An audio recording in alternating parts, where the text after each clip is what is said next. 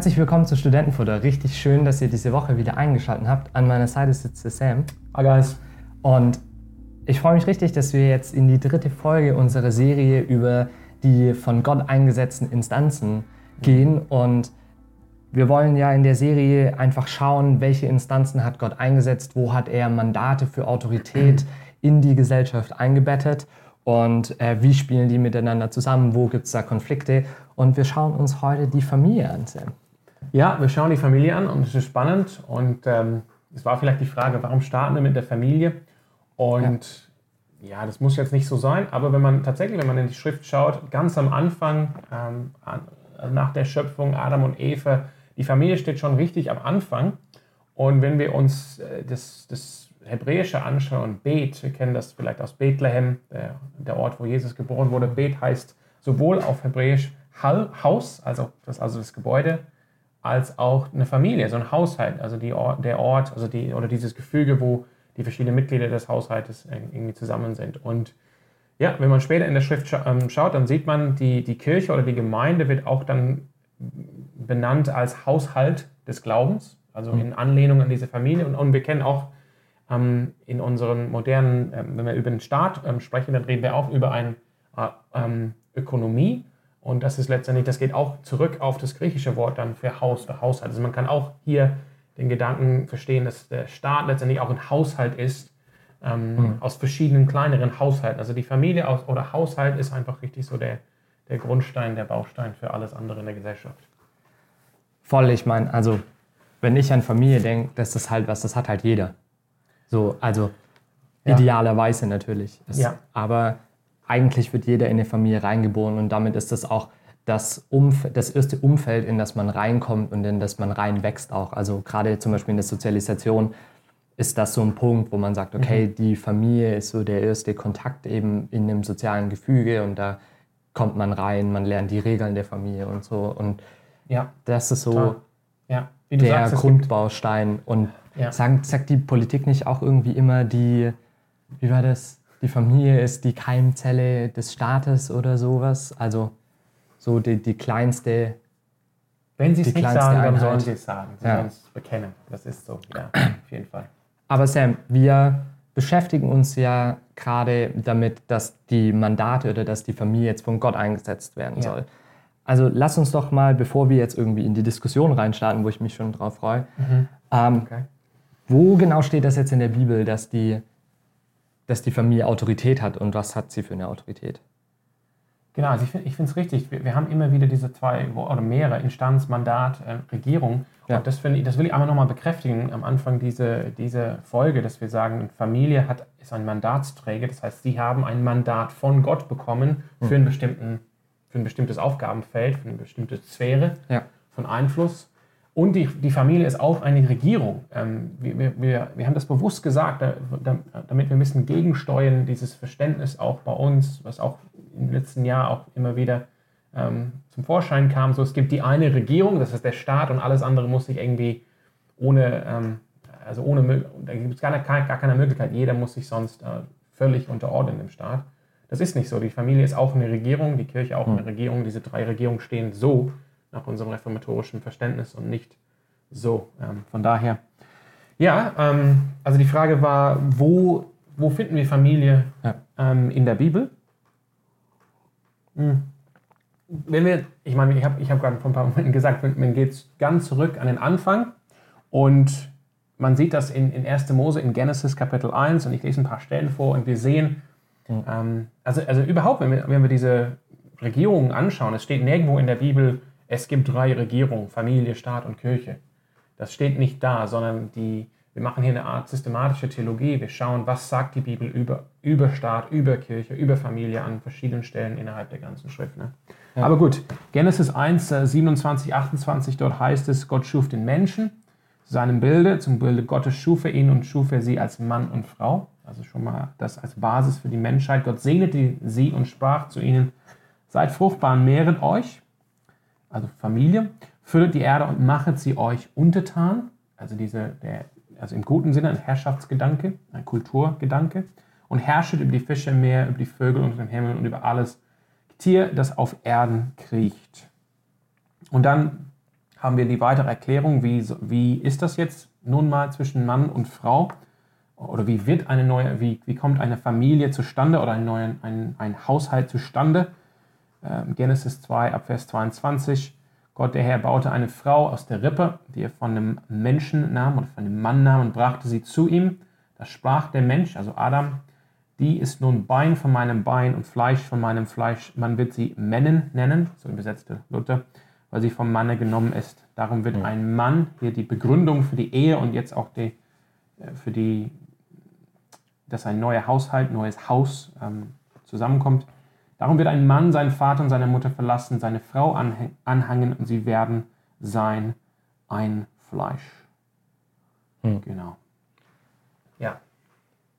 Und, und natürlich aus dem Kontext, die kommen jetzt zusammen und die sollen fruchtbar sein, die sollen sich mehren, es sollen Kinder geboren werden und die Kinder werden dann mit hineingenommen in diesen Auftrag, den sie bekommen haben, dass die dass sie sich die Erde untertan machen, dass sie herrschen über die Schöpfung, die Gott für sie auch geschaffen hm. hat. Hm. Genau. Ja. Also das kulturelle Mandat nennt sich das. Kultur zu schaffen. Ja. ja. Was, was ich mich immer gefragt habe, Sam, war also, warum bezieht sich der Schöpfungsauftrag eigentlich nur oder jetzt halt in erster Linie mal auf die Familie und nicht einfach auf alle Menschen? Also könnte man nicht einfach sagen, ja, das ist, Gott gibt es jedem Menschen mit. Und jeder Mensch ist in der Verantwortung. Also warum hat das mhm. praktisch auf eine besondere Art und Weise was mit der Familie zu tun?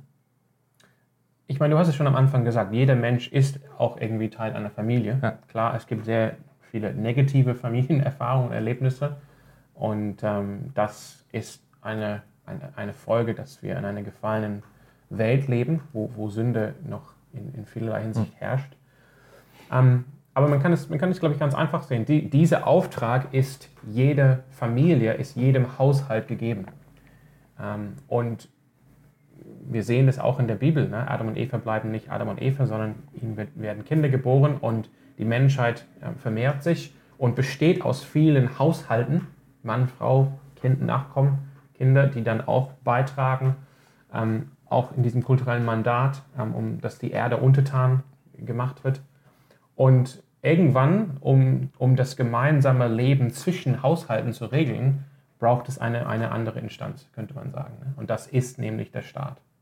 Aber der, mhm. der Auftrag an sich, ähm, eben Kultur zu schaffen, die Erde sich untertan zu machen, ähm, das wird der Familie oder das wird jedem Haushalt gegeben aus Mann und Frau. Der Mann Gott, schafft, Gott hat den Mann geschaffen, wir kennen das auch aus dieser Geschichte mit den Tieren, und hat dem Mann einen Auftrag gegeben. Und dann kommt einfach diese Nennung der Tiere, so ein bisschen so Theater, ähm, ob der Mann jetzt ein Gegenüber findet unter den Tieren. Mhm. Und es ist jetzt nicht, dass Gott das einfach nicht gecheckt hat, sondern es will uns zeigen, äh, die Tiere sind nicht gegenüber, sind nicht, ähm, ähm, wie, wie, sind nicht gegenüber für den Mann oder für den Menschen, sondern ja erst wenn als die Frau geschaffen wird, sie ist dem, dem Mann ähnlich, aber doch ganz unterschiedlich.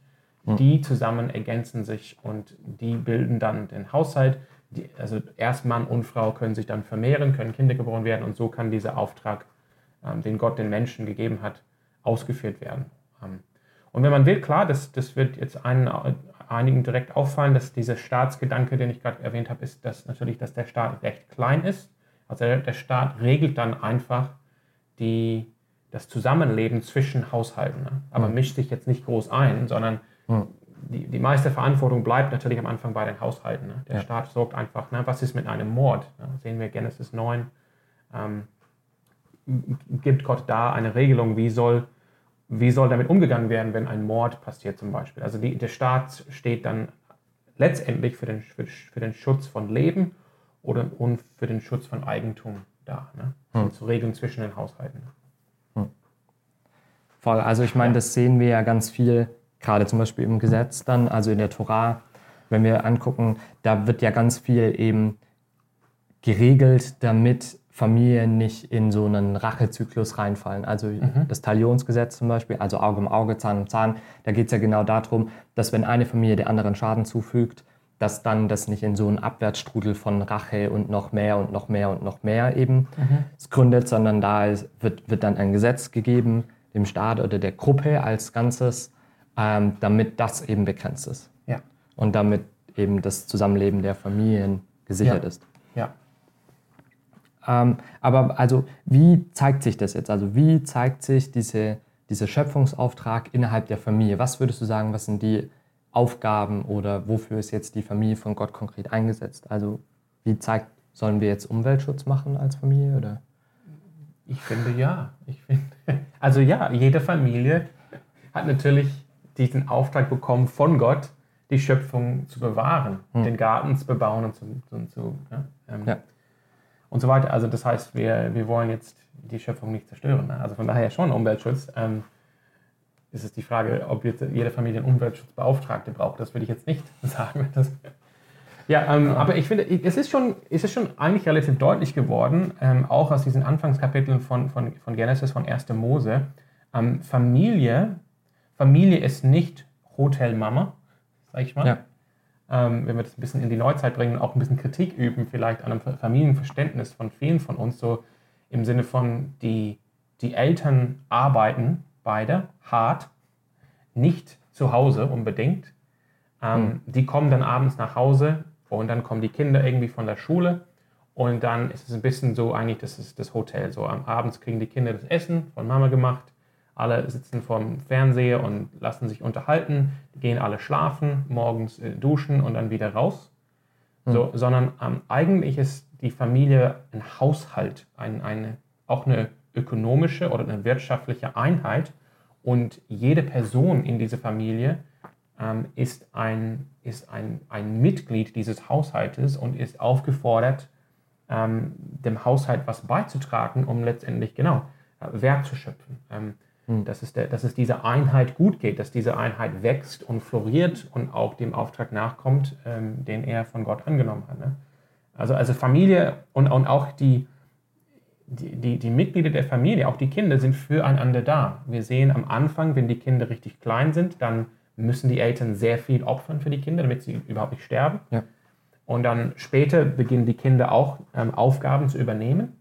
Und wenn die Eltern alt und zerbrechlich sind, ist nach biblischem Verständnis, dann ist es die Aufgabe der Kinder, für die Eltern zu sorgen, mhm. weil die Eltern so viel in die Kinder investiert haben. Ne? Mhm. Das zum einen. Das heißt, die Familie ist ein Ort, der, ähm, wo, wo es ein Interesse hat an dem Wohlergehen von den einzelnen Mitgliedern. Das zum einen. Und die, die Familie ist ein Ort, wo Kinder geboren werden, wo die nächste Generation heranwächst, die dann auch beiträgt äh, zum Wohl des Hauses ich meine, das mhm. ist überhaupt die, das biblische, der biblische Gedanke, sorry, wenn ich das kurz ausführen darf. Ja, der, das Haus Davids lesen wir in den Psalmen und so weiter. Ja. Ähm, oder, oder auch in den Königsbüchern, ne? also wo, wo Gott, wo, wo das Verständnis jetzt nicht, nicht es, gibt eine, es gibt eine Familie und das ist irgendwie ein Gefüge, vorübergehend für 20 Jahre und dann gehen die Kinder irgendwo anders studieren und das war schon, sondern der, der biblische Gedanke vom Haushalt ist, das geht über Generationen. Das Haus Davids ist nicht nur David und seine Kinder, sondern das ist die Generationen, die, die in diesem Hause ähm, geboren sind. Und also es hat, es hat schon der Gedanke von Vermächtnis, von, von Generationen, von, von ferner Zukunft, dass die, das, was die Eltern in, in ihre leiblichen Kinder investieren, direkt in die nächste Generation, ist nicht nur für die, mhm. sondern auch damit sie das späterum wieder in ihre Kinder investieren und so weiter. Mhm. Also es geht um Erziehung.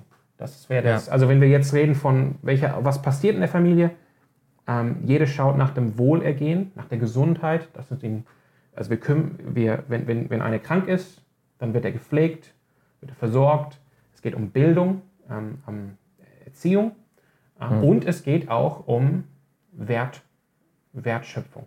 Also das ist vielleicht, vielleicht kommen wir nochmal drauf zurück, aber die Familie ist eigentlich auch in der ganzen Menschheitsgeschichte bis bis ungefähr zur industriellen Revolution die, die Familie, der Haushalt, das Zuhause, das ist der Ort der Produktion, ja. der Wertschöpfung und nicht die Fabrik oder die Arbeitsstätte.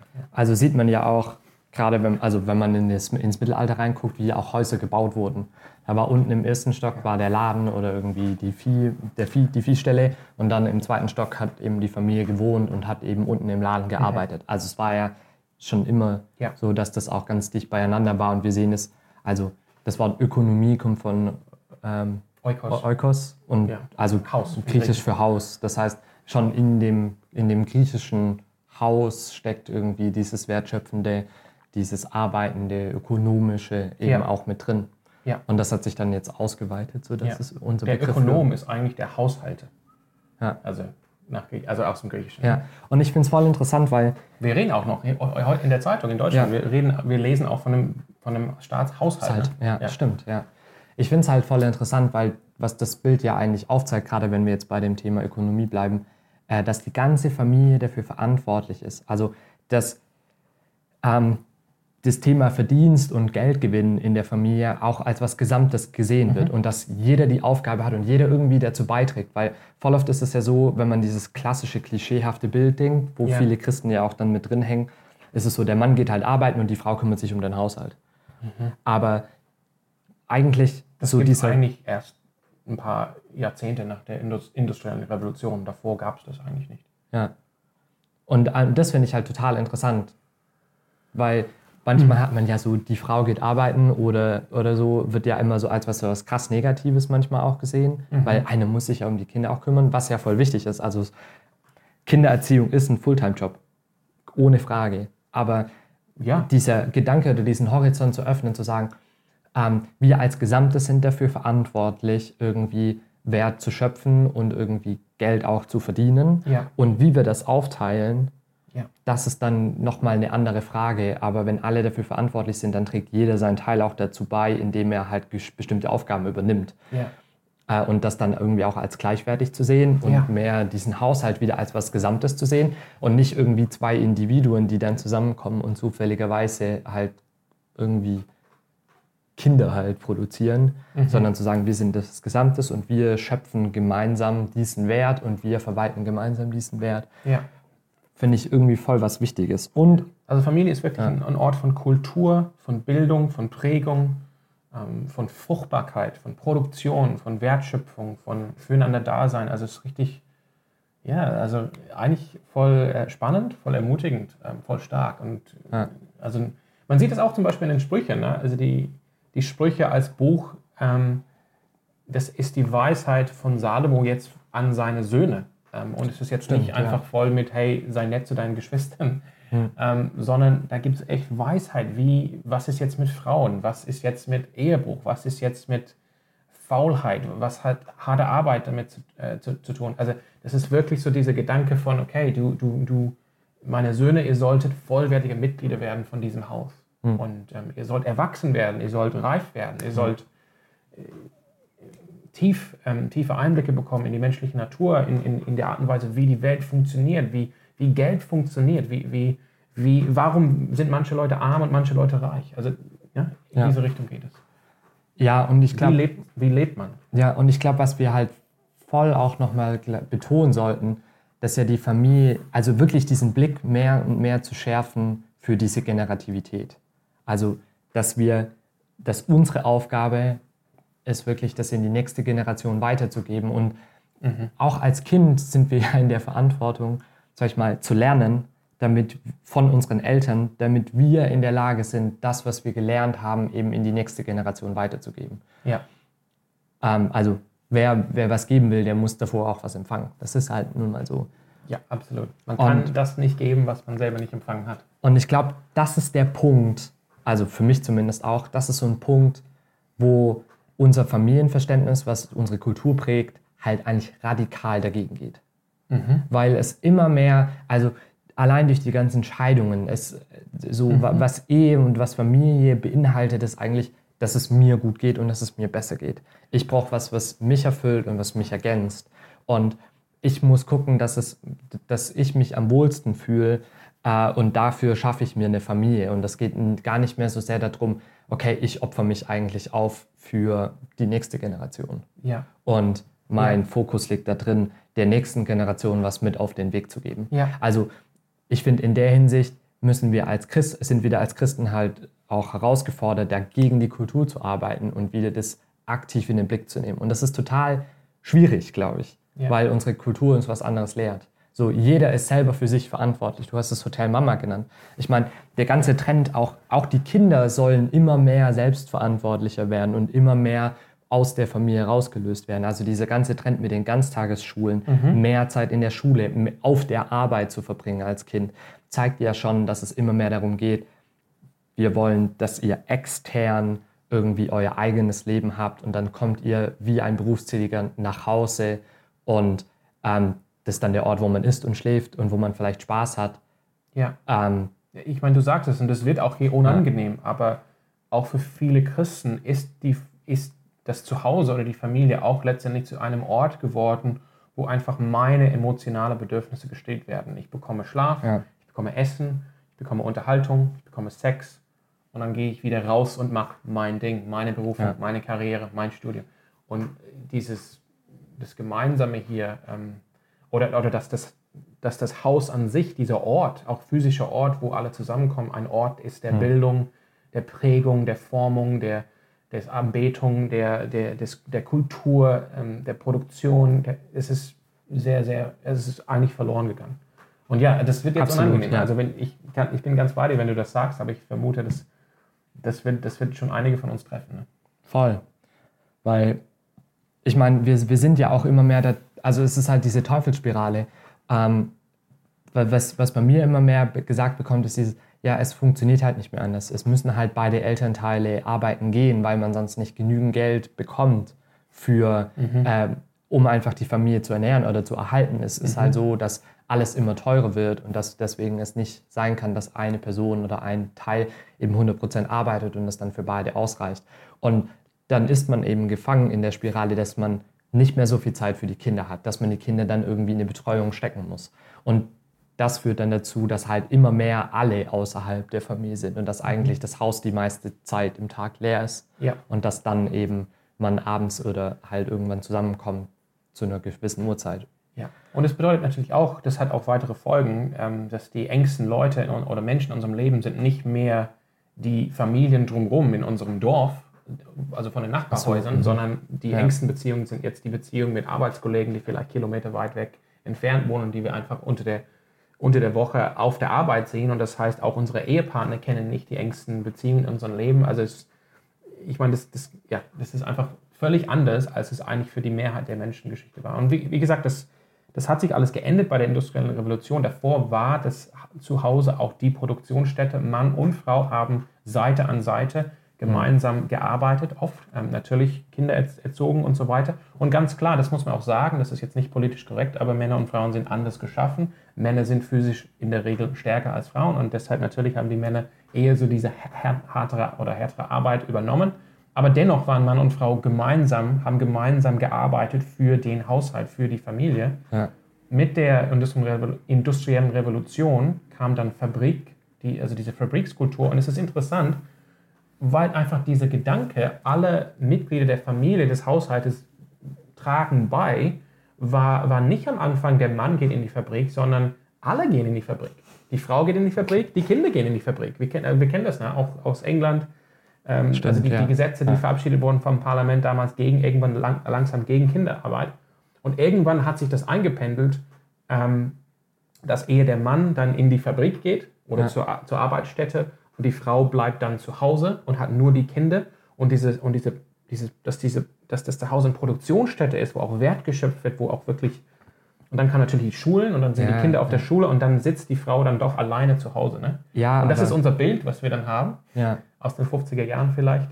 Ähm, aber an, und viele denken, das wäre irgendwie das urchristliche Bild des, des Haushaltes, ist es aber nicht. Ne?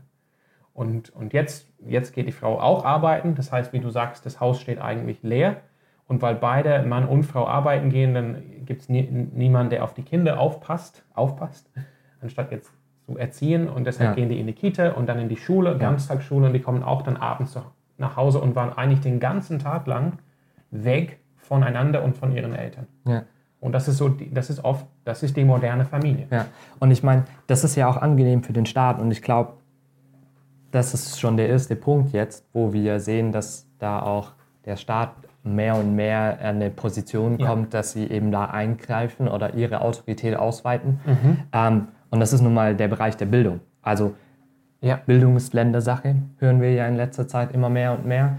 Und ähm, der, man, kann, man kann jetzt drüber streiten, ob, ob das gut oder schlecht ist. Ich bin eigentlich finde eine professionelle Bildung eigentlich prinzipiell eine richtig gute Sache und ja, auch eine wichtige Sache. Studiert. Ich wäre, ja. Sternchen. Ja, so sorry, aber. Ist halt einfach so. Mhm. Ähm, aber trotzdem. Nee, wir stehen für gute Bildung.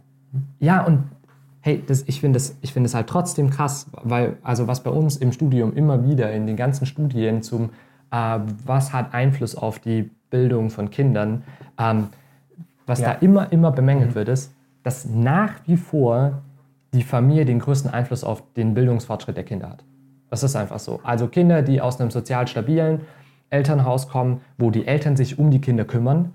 Und da geht es nicht mal darum, dass die Eltern irgendwie Akademiker sind und super viel den Kindern beibringen können oder Nachhilfe geben können. Das ist damit nicht gemeint, sondern es geht wirklich darum, ein Elternhaus, was stabil ist und was Zeit sich für die Kinder nimmt und aktiv in der Erziehung ähm, teilhat und das bewusst das Kind proaktiv erzieht und bildet. Mhm. Ähm, die Kinder, die sind am Ende die, die intelligenter sind und die mehr aus der Bildung und aus dem Bildungssystem mitbringen. Und deswegen hat nach wie vor die Familie den größten Bildungseinfluss. Das heißt, wenn wir eigentlich unsere ja. Bildung verbessern wollen, dann müssten wir eigentlich unsere Familien verbessern. Und dann müssten wir wieder bewusst als Eltern oder als zukünftige Eltern bewusst mehr Zeit in die Bildung unserer Kinder stecken. Ja. Ähm, und auch in die Erziehung. Ja. Ja. Also, und wenn man jetzt überhaupt unterscheidet zwischen Erziehung und Bildung. Aber vielleicht würden wir sagen, die Erziehung ist halt, dass wir unsere Kinder erziehen zu, zu Christen dass sie Gott ehren, dass ja. sie das Evangelium kennen, dass sie Jesus lieben. Ne? Und Bildung ist vielleicht mehr, was lerne ich über die Physik, über die Geschichte, über die. Oder, Na, nee. Ich meine, eigentlich gibt es hier keinen kein große Kluft. Ne? Hm, ja, oder? Schon. Ich würde schon sagen, ich würde schon sagen, dass es einen, Unterschied zwischen Erziehung und Bildung gibt. Ja. Äh, und Bildung ist eben mehr dieses. Bildung ist was, das kann man nicht erzwingen. Bildung ist was, das muss, dazu muss man sich entscheiden und man kann sich immer ja, okay. nur selbst bilden. Mhm. Du bist in der Lage, dich zu bilden und praktisch das, was dir gegeben ist und das, was du an Informationen gewinnst, eben dazu nutzen, um dich zu verändern. Also Bildung ist was total Komplexes und Bildung ist nicht was, was man erzwingen kann. Deswegen Aber ist es so schwierig sagen, eben. Ähm, man muss erzogen werden, dass man bildungsfähig ja. ist. Ja. ja. Genau. Äh, und das ist was, das kannst du in der Schule nicht beibringen.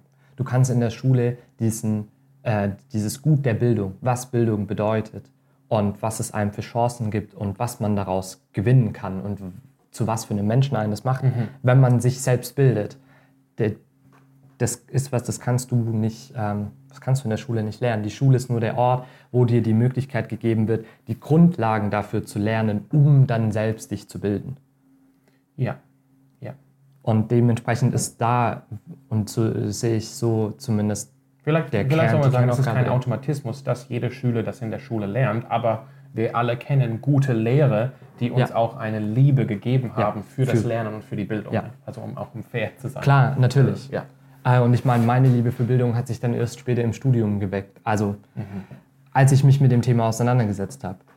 Ähm, aber ich glaube, dass wir als Eltern genau da eben indem wir mit unseren Kindern entdecken, indem wir mit unseren Kindern lernen, indem wir unsere Kinder da aktiv auch fördern, ähm, können wir es schaffen, unseren Kindern einen Sinn dafür zu geben, was es bedeutet, sich selbst zu bilden und wie wichtig Bildung auch ist. Und dadurch legen wir eben diese Grundlage dafür, dass wir am Ende sagen, mhm. ähm, also dass die Kinder selbst eben bildungsfähig sind. Ja, ja, auf jeden Fall. Und dann eben das mit in die nächste Generation zu tragen. Also ich glaube, der Trend ist halt da, Bildung und Erziehung outzusourcen in der Familie.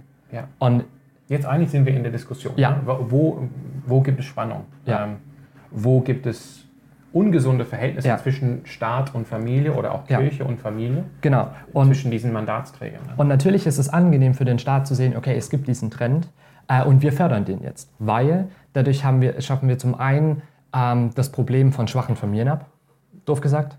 Also indem wir den Einfluss von Familien immer weiter minimieren, was Bildung und Erziehung angeht, ähm, ja. fangen wir praktisch die Kinder auf, die in einer schlechten Familie aufwachsen. Ja. So der Gedanke. Äh, und machen praktisch der, den Einfluss, den die Familie hat, immer kleiner, damit alle Menschen immer mehr die gleiche Chance haben. Und was wir eben auch machen, also genau, wir schaffen zum einen eben das ab. Mhm. Was wir zum anderen eben auch machen, dass wir anfangen zu entscheiden, okay, was ist dafür gut und richtig und wie sollen wir die Kinder erziehen. Ja. Das ist so das Nächste. Äh, und dann schaffen wir halt auch Orte, wo das passiert, damit die Eltern mehr arbeiten können. Weil das ist für einen Staat auch gut. Und eigentlich, damit sie weniger Einfluss haben auf ihre Kinder. Genau. Ja, ja genau. Also wir, wir sehen hier eine Professionalisierung von, von Bildung und Erziehung in Deutschland, würde ich sagen. Ja. Die, also es ist allgemein verbreitet, ähm, eigentlich wissen, dass Pädagogen besser als die eigenen Eltern, wie die Kinder zu erziehen sind. Ja. Ähm, und klar, es gibt auch Eltern, die schlechte Eltern sind. Ja. Da, darum geht es nicht zu sagen, alle Eltern sind gute Eltern. Aber das ist so dieser Gedanke. Eigentlich muss man ein Studium machen, eine Ausbildung machen, um überhaupt in der Lage sein, Kinder zu erziehen. Und deshalb, ähm, eigentlich, ja, der Staat wächst über seine Sphäre, über seine Grenze hinaus. Und ich habe hier ein Zitat tatsächlich aus dem Grundgesetz der Bundesrepublik Deutschland. Ähm, Artikel 6 heißt, in der Artikel 6 heißt es, Satz 1, Ehe und Familie stehen unter dem besonderen Schutze der staatlichen Ordnung ähm, ja, Seitenkommentar, das ist nicht mehr so.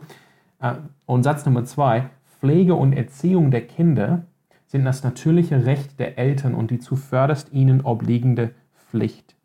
Über mhm. ihre Betätigung wacht die staatliche Gemeinschaft. Und ich, ich glaube, ich würde einfach hier sagen, eben Ganztagsschulen ähm, ist eine Sache, ist einfach nur die, also das, das eine ist einfach die Zeit, wie viel Zeit sind Kinder tatsächlich aus dem Haus, weg von der Familie, weg von den Eltern, weg von ihren Geschwistern. Das andere ist, was ist jetzt der Inhalt von dem, was sie bekommen auf den Schulen. Und viel, viel, also es ist immer mehr so, dass die Kinder nicht nur gebildet werden, ich sage ich mal ein bisschen platt in Deutsch und Mathematik, sondern die werden auch erzogen.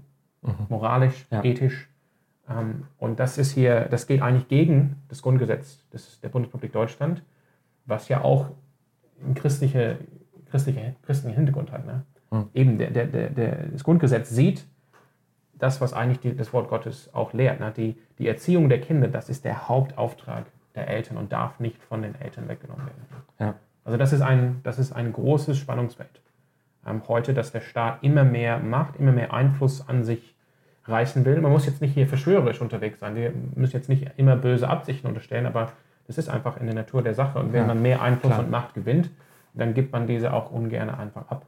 Ja. ja. ja. Aber was würdest du jetzt sagen, Sam? Zu was sind wir als Christen jetzt hier aufgefordert?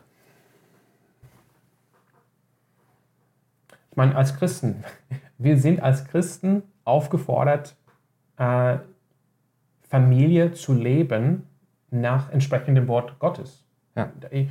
Das ist, wir bringen alles, wir bringen alles unter die Herrschaft von Jesus Christus. Das ist, das, dazu sind wir aufgefordert als Christen und deshalb müssen wir die Familie oder den Haushalt wieder entdecken in, mit ihrem biblischen Wert, ihrer biblischen Wahrheit und wir müssen unsere Familie und wir müssen natürlich Gott bitten, seinen Heiligen Geist bitten, dass er uns dabei hilft, dass er seine Gnade schenkt, dass er seine Kraft schenkt, dass, damit wir unsere Familien und unsere Haushalte wieder mit neuem Leben füllen und wieder zu Orten machen, wo Kultur geschaffen wird, wo Wert geschöpft wird, wo Bildung und Erziehung im ganzheitlichen Sinne äh, stattfindet und wo wir, wo es mehr ist als einfach ein Hotel, hm. ähm, wo alle irgendwie abends kommen und ja, ihre emotionalen Bedürfnisse ja. gestillt werden mit Essen, Schlaf, Unterhaltung und so weiter. Ja. Und das und, braucht Zeit. Und das, das braucht Zeit. Ja aber es, und es braucht auch ähm, eine gewisse Entschlossenheit, an dem Kurs zu bleiben, weil eben, wie du sagst, in der ganzen Kultur geht es in die andere Richtung. Ja. Ähm, und es braucht auch Gemeinschaft, es braucht auch christliche Gemeinden, die das auch erkennen und es auch fördern unter ihren Mitgliedern und, und in ihren Familien und die auch Familien zusammenbringen, dass Familien, Eltern ähm, sich gegenseitig äh, ermutigen können, dass Kinder auch Freundschaften ja. schließen können. Ähm, das braucht es. Also das wäre einfach mein, mein Rat oder mein ähm, an, an Eltern, die, ich weiß nicht, oder, oder ich meine, wir reden auch an Studenten. Klar. Das heißt, zum einen, wenn du jetzt Student bist und diese, diesen Podcast hörst, dann, dann versuche das wieder rein, einzubringen in deine Familie zu Hause, wenn du zu deinen Eltern nach Hause fährst. Dann ja. versuche einfach hier, ich gehe nicht einfach nach zu Hause ins Hotel, sondern ich, ich möchte wirklich dieses Familienleben ähm, wieder stärken und, und wiederbeleben.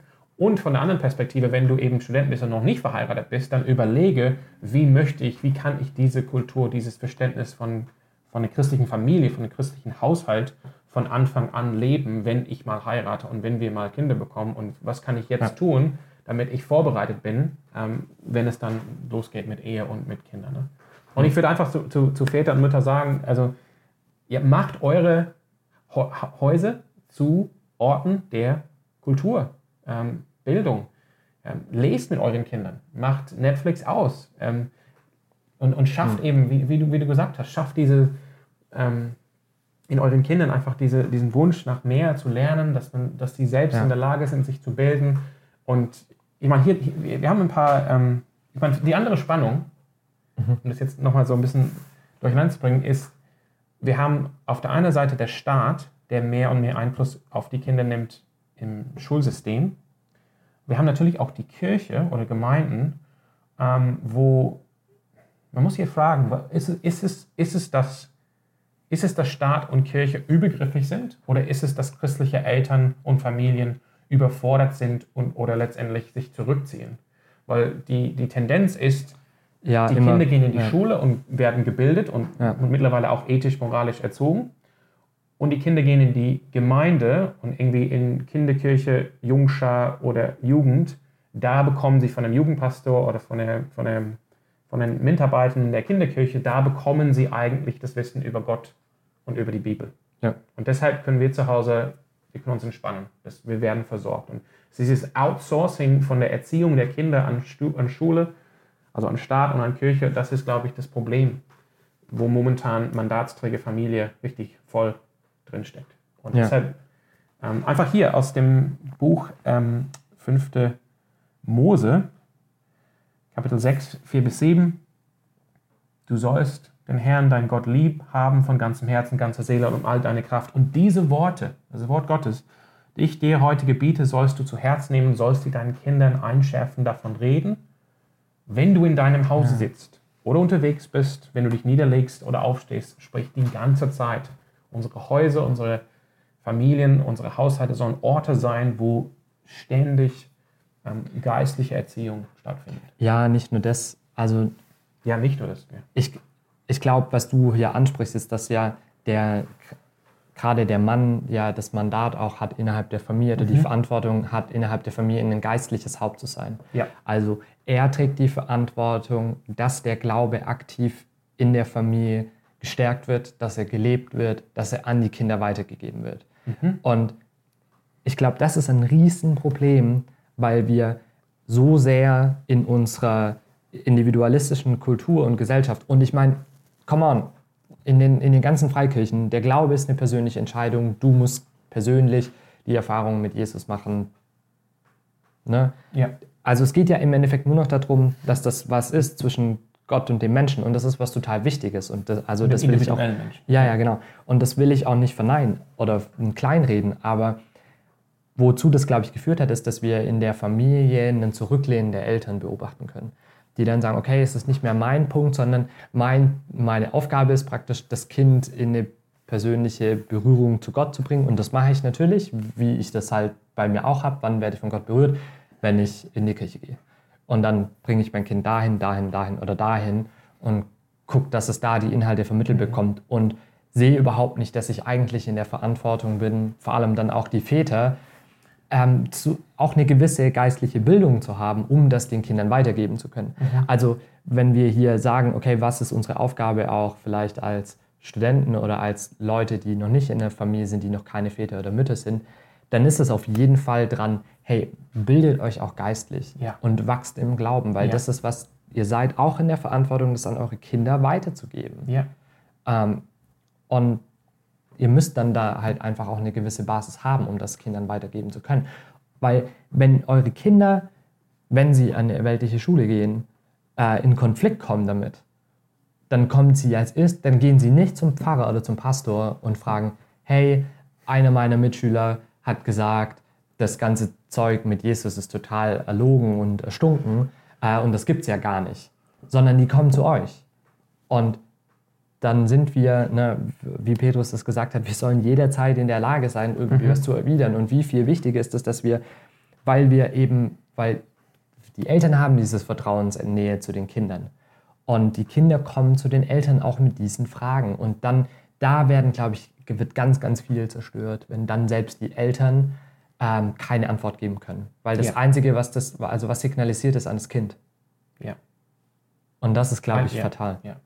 Mhm. Und deswegen äh, ist das so ein Punkt, wo wir wieder auch stark werden müssen. Also ich glaube, du hast schon recht, Sam, dass es nicht so ist, dass jetzt plötzlich auch, auch dass die Kirche da nicht hingeht und sagt, okay, wir, wir, klauen. wir klauen die, die Autorität und wir klauen den Einfluss hier auf die nächste Generation, sondern ich glaube, dass einfach die Familie unfassbar schwach und passiv geworden ist. Das ist und, ein Versagen der, der Familie, ja. ja. ja. Und dass es unsere Aufgabe ist, als Christen aktiv wieder Familie zu leben. Genau.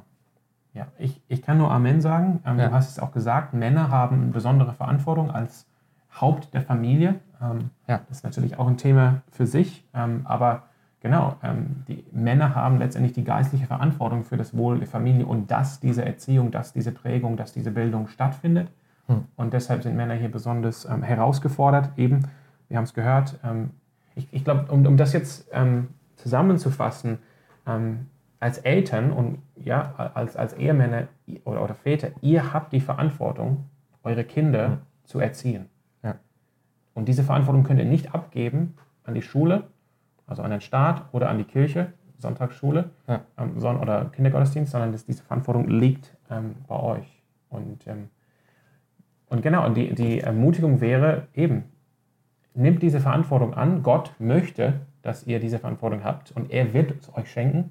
Mhm. Er wird euch das, das Notwendige schenken, dass ihr, ihr seid alle in der Lage, eure Kinder gut zu erziehen. Gott ist mit euch ja. und ähm, ja, ähm, kommt weg von Unterhaltung, ähm, kommt weg von diesem Gedanken, das, das Zuhause ist einfach nur ein Hotel und, und überlegt, wie, wie, wie kann ich mit meinen Kindern und wie können wir mit unseren Kindern eben über mehr über Wertschöpfung reinbringen. So, wie, wie funktioniert die Welt, wie, wie funktioniert Geld und so weiter. Und Lesen, Bildung, ähm, Wort Gottes, ähm, macht es eure, eure Häuser Zentren sind von Leben, von, von geistigem und geistlichem ähm, Leben. Und ähm, dass, sie, dass sie wirklich mehr äh, werden zu, zu Familien, zu Haushalten, ja. zu, zu, zu diesem Gottes Ideal von, von Familie. Ja.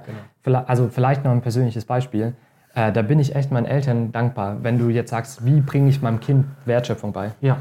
Ähm, bei uns gab es kein Taschengeld zu Hause. Meine Eltern haben gesagt, nö, äh, das ist nicht die Art und Weise, wie Geld funktioniert, dass du einfach das aus dem Nichts kommt, sondern mhm. du musst lernen, dass hinter Geld ein realer Wert steckt. Ja. Wir geben dir kein Taschengeld, aber wir helfen dir, einen Job zu finden. Ja. Wir haben alle gearbeitet als Kinder. Äh, und jetzt nicht bei unseren Eltern, sondern unsere Eltern haben uns einen Job gegeben. Und das hat halt bedeutet, dass wir halt Zeitungen ausgetragen haben. Und das hat dazu geführt, dass gemacht. wir unsere Samstage dazu geopfert haben, Zeitungen auszutragen. Ja. Aber es war geil, weil wir waren einfach reich als Kinder. Reich. Ja, wir hatten, ja, ja, ich weiß, was du meinst. Ja, wir hatten eine gewisse Summe, die wir selber uns erarbeitet haben und die uns die Möglichkeit gegeben hat, uns Gedanken zu machen, was wir wollen, was wir brauchen und dann auch zu sparen dementsprechend. Ja. Äh, und das, da bin ich meinen Eltern echt dankbar, weil das, das Natürlichste der Welt für uns war als Kinder, okay, wir, wir müssen halt arbeiten, weil sonst, woher kommt das Geld? Ja. Und, Amen. Ja, genau. Und Haben vielleicht... Zeitung ausgetragen. Nice. Und vielleicht, um das abschließend noch so zusammenzufassen, mhm. ähm, einer, der, einer der Reformatoren, der Philipp Melanchthon, ähm, für den war Bildung der Schlüssel, damit wir in der Gott-Ebenbildlichkeit wachsen. Also, in, dass wir mehr wie Gott werden, dass wir sein, seinen schöpferischen Auftrag mehr und mehr leben können, dass wir ähm, mehr diese Liebe, mehr diese, diese Reinheit mhm. ausleben können. Da war für ihn Bildung der zentrale Punkt. Und deswegen war Bildung für ihn so wichtig. Also indem wir unseren Kindern das weitergeben, indem wir das in die nächste Generation weitergeben, schaffen wir eine Generation, die Gott mehr ähnlich ist. Ja. Und das funktioniert, indem wir nicht die nervigen, schreienden Belger vor uns sehen, sondern Belger.